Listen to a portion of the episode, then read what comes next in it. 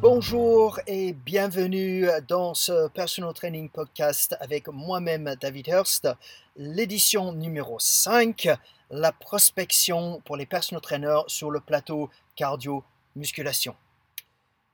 Il y a de nombreuses façons de prospecter pour de nouveaux clients euh, en personal training, mais la plus facile, c'est de les approcher directement sur le plateau cardio-musculation suffisamment utilisée, cette méthode permet pourtant aux personal trainers d'augmenter massivement leur vente de séances et aux managers d'améliorer la connexion auprès des clients dans leur club. Bonne lecture de ce podcast.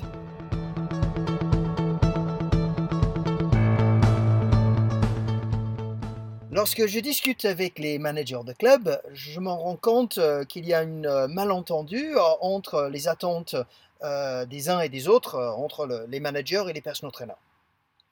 Les managers souhaitent que les personal trainers indépendants sollicitent davantage les clients et les personal trainers qui perçoivent l'incitation comme une exploitation de leur service et considèrent que ça serait de les faire travailler gratuitement.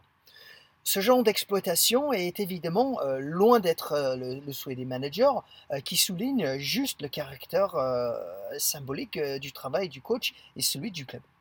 En effet, si le personal business de l'un va bien, cela impacte positivement sur le business de l'autre et inversement.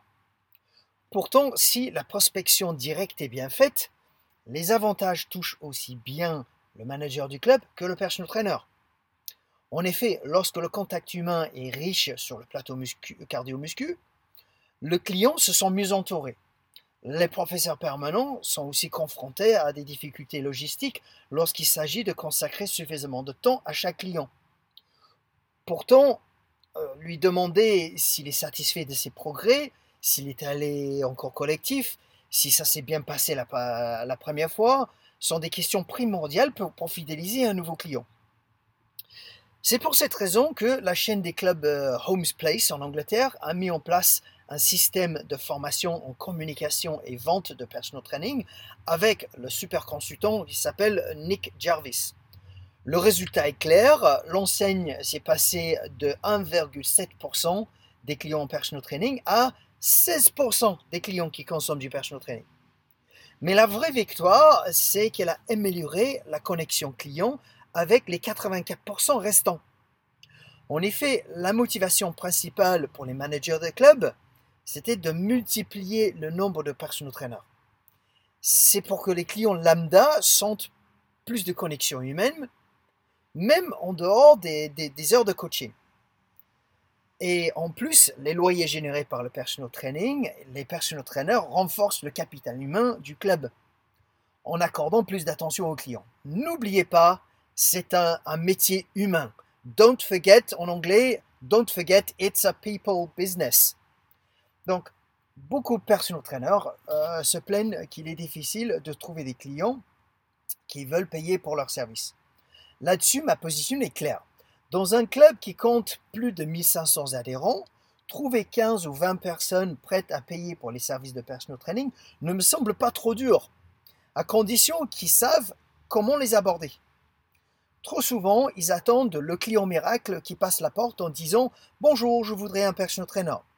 Vous aurez peut-être euh, un ou deux profils de, ce type qui traversent le club, mais certainement pas des dizaines, ni même euh, des vingtaines, des cinquantaines. Donc, et certainement pas suffisamment pour remplir votre carnet d'agenda. Donc, comme le disait bien le spécialiste néo-zélandais de personal training Ishmael Shane, on ne vend pas du coaching en buvant du café au comptoir. L'attentisme est l'antithèse de la vente et la prospection sous-entend d'être actif. Le coach doit prendre la responsabilité de développer ou pas son entreprise. Pour commencer, vous devez oublier l'argent lors des premiers contacts car rien n'est plus repoussant pour le client que le coach qui pense à son chiffre d'affaires avant de considérer euh, les problèmes des gens. Donc il existe plusieurs discussions typiques à engager et en voici euh, quelques exemples.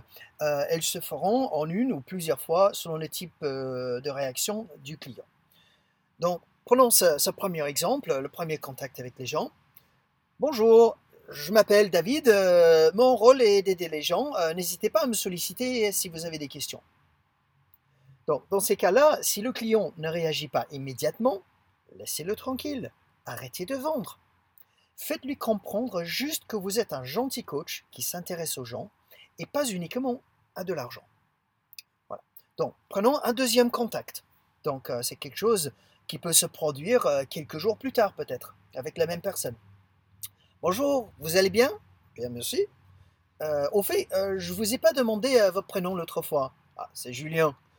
Donc, très bien, Julien. Donc, qu'est-ce que vous faites aujourd'hui? Oh, je fais du cardio. Donc là, je fais une petite parenthèse. Vous, remarquez à ce stade que Julien ne transpire même pas, malgré les 35 minutes affichées sur l'écran de son vélo.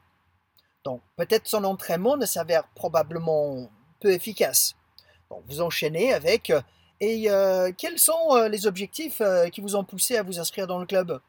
Il faut que je, je, perde du poids. D'accord, et combien de kilos vous voulez perdre? Oh, Au moins 5, voire 10, ce serait top. Donc, et vous entraînez toujours de cette manière ou vous faites autre chose? Oh non, je fais toujours du cardio. Et vous êtes satisfait des résultats? Là, vous, laissez parler le client un petit peu. Et euh, quel que soit le temps que vous mettez, vous arriverez euh, tôt ou tard à, cette étape de la discussion. Lorsque le client exprime, exprime sa déception face à l'absence des progrès et donc de résultats. Bon, vous enchaînez par la suite. Euh, et qu'est-ce qui vous manque précisément pour obtenir ces 5 ou 10 kilos en moins? Eh bien, je sais pas, euh, qu'est-ce qu'il faut manger, euh, je suis pas encadré, donc je suis pas motivé, euh, euh, je viens pas assez souvent pour m'entraîner comme les autres clients, je mange n'importe quoi, voilà, voilà. Eh bien, ça tombe bien, parce que moi, mon travail, ça consiste exactement en cela. Je motive mes clients à faire des séances de sport les plus efficaces, avec des nouveaux exercices, en les accompagnements, avec des supports nutritionnels qui les aident à mieux manger. Donc, si cela vous intéresse, je peux vous offrir une consultation pour voir comment je peux mieux vous aider à atteindre vos objectifs. Vous, vous m'expliquerez euh, ce, ce que vous attendez précisément, et moi, je pourrai vous dire comment je peux vous aider en devenant votre coach. La suite est la prise de rendez-vous commercial, typiquement de 30 minutes de durée, durant lequel vous faites une étude des besoins du client, vous trouvez des solutions à ses problèmes et vous lui présentez un suivi adapté à son budget comme vous l'avez appris dans votre formation commerciale. Encore une fois, il ne s'agit pas juste de vendre le plus de séances de coaching possible, mais aussi d'améliorer le contact humain pour les clients. En effet, il est nécessaire de faire beaucoup de rencontres pour obtenir des rendez-vous. Même s'ils n'aboutissent pas toujours à un suivi sur le long terme en personal training, ils sont l'occasion de prodiguer des, des conseils et d'orienter au mieux le client vers les différents services proposés dans le club. Les cours collectifs de fitness, la programmation ponctuelle des rendez-vous bilan avec un personal trainer, attention, pas de programme personnalisé gratuit, des team training avec euh, des informations nutritionnelles, euh, ça pourrait être un cours de grit, un bootcamp, euh, un cure minceur en team training, une séance de crossfit, du circuit training ou d'autres services qui existent dans le club, et bien sûr du personal training. Pour les managers fitness, l'impact est considérable. Si le personal trainer réussit par ces méthodes à réunir une vingtaine de clients par semaine au club pour du personal training, alors ce seront des centaines d'adhérents qui vont bénéficier d'un sourire, d'un bonjour chaleureux et peut-être quelques discussions autour de leur entraînement. Voici un deuxième exemple pour aider les personal trainers à ajouter un impact émotionnel à leur prospection. Donc, le cible ce seront des personnes qui pédalent sur des vélos seuls, dépourvus de motivation et de résultats. Bonjour, j'ai un client qui vient d'annuler sa séance et j'aime pas rester les bras croisés. Euh, souhaiteriez-vous euh, que je vous motive pendant 10 minutes euh, avec de nouveaux exercices? Pendant ce laps de temps, vous devez générer des sensations fortes chez le client en lui proposant des exercices inhabituels qui vont générer chez lui une motivation hors pair. Posez-lui des questions sur son mode de vie lui montrant, sans trop en dire, le large éventail de terrains sur lesquels vous êtes susceptible d'intervenir. Il doit sentir la différence avec son entraînement habituel, mais surtout décider que, dorénavant, il ne voudra s'entraîner qu'avec vous. Si vous doutez de l'efficacité de cette technique, détrompez-vous, car j'ai personnellement gagné de nouveaux clients en l'utilisant. D'ailleurs, je me suis mis au défi de réussir dans un grand nombre de clubs, tous de tailles différentes, dans des zones géographiques différentes, et surtout dans ceux où on m'assurait que ce n'était pas possible. À ce jour, aucun client ne résistait à ces techniques. La seule surprise a été d'entendre dire par certains instructeurs que cette approche était trop agressive, entre guillemets. Mais pourtant, dans les clubs, vous n'entendez plus souvent euh, que les coachs ne s'intéressent pas suffisamment aux clients que l'inverse. Bien sûr, certains managers de clubs se demanderont euh, comment s'assurer que les approches d'un personal trainer indépendant sont cohérents avec euh, ceux des autres services du club lorsqu'il s'agit de leur plateau cardio-muscu training et avec leurs clients. Le manager, en effet, souhaite que les personal trainers parlent aussi des cours collectifs, des offres de soins ou des produits alimentaires que propose le club. Il est donc nécessaire de développer un climat de confiance pour le personal trainer. Alors, n'attendez pas que les personal trainers fassent toutes ces actions seuls, sans évoluer dans un climat favorisant ses œuvres. Ce climat est orchestré par le manager de club et sans lien de subordination, bien sûr, parce que c'est interdit en France. Il est nécessaire que ceci soit mis en place avec des actions en cohérence avec ses collaborateurs indépendants.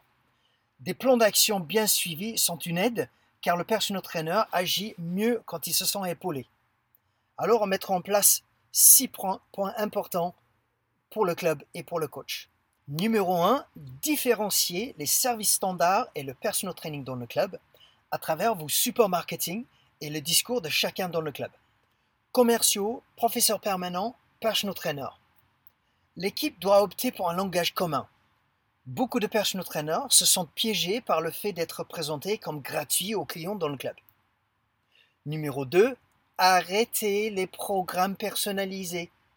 Les programmes standards sont un must pour aider les professeurs permanents à couvrir le plus grand nombre de personnes possible et pas seulement leurs copains. Numéro 3 organiser les événements de lancement et de relancement du personal training au moins trois fois par an, voire tous les mois si possible. Vous faites ce genre d'opération déjà pour les cours collectifs, alors pourquoi vous ne le faites pas pour le personal training?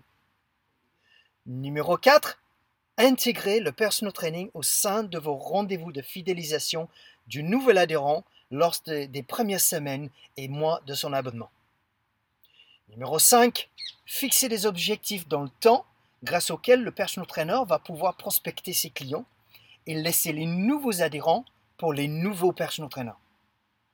Et numéro 6, offrir un service d'accompagnement aux personal trainers pour qu'ils ne se sentent pas seuls dans leur réflexion et leur stratégie de business.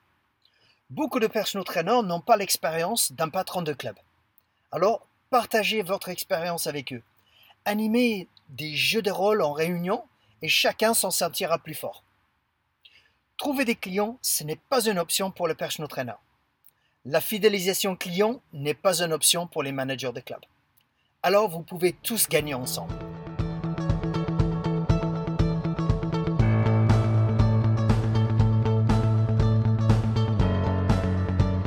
Merci d'avoir écouté ce podcast. Je vous invite à vous abonner à cette chaîne parce qu'il y a encore plein de podcasts à venir et plein d'informations pour les personal trainers et les managers fitness à mieux développer leur business.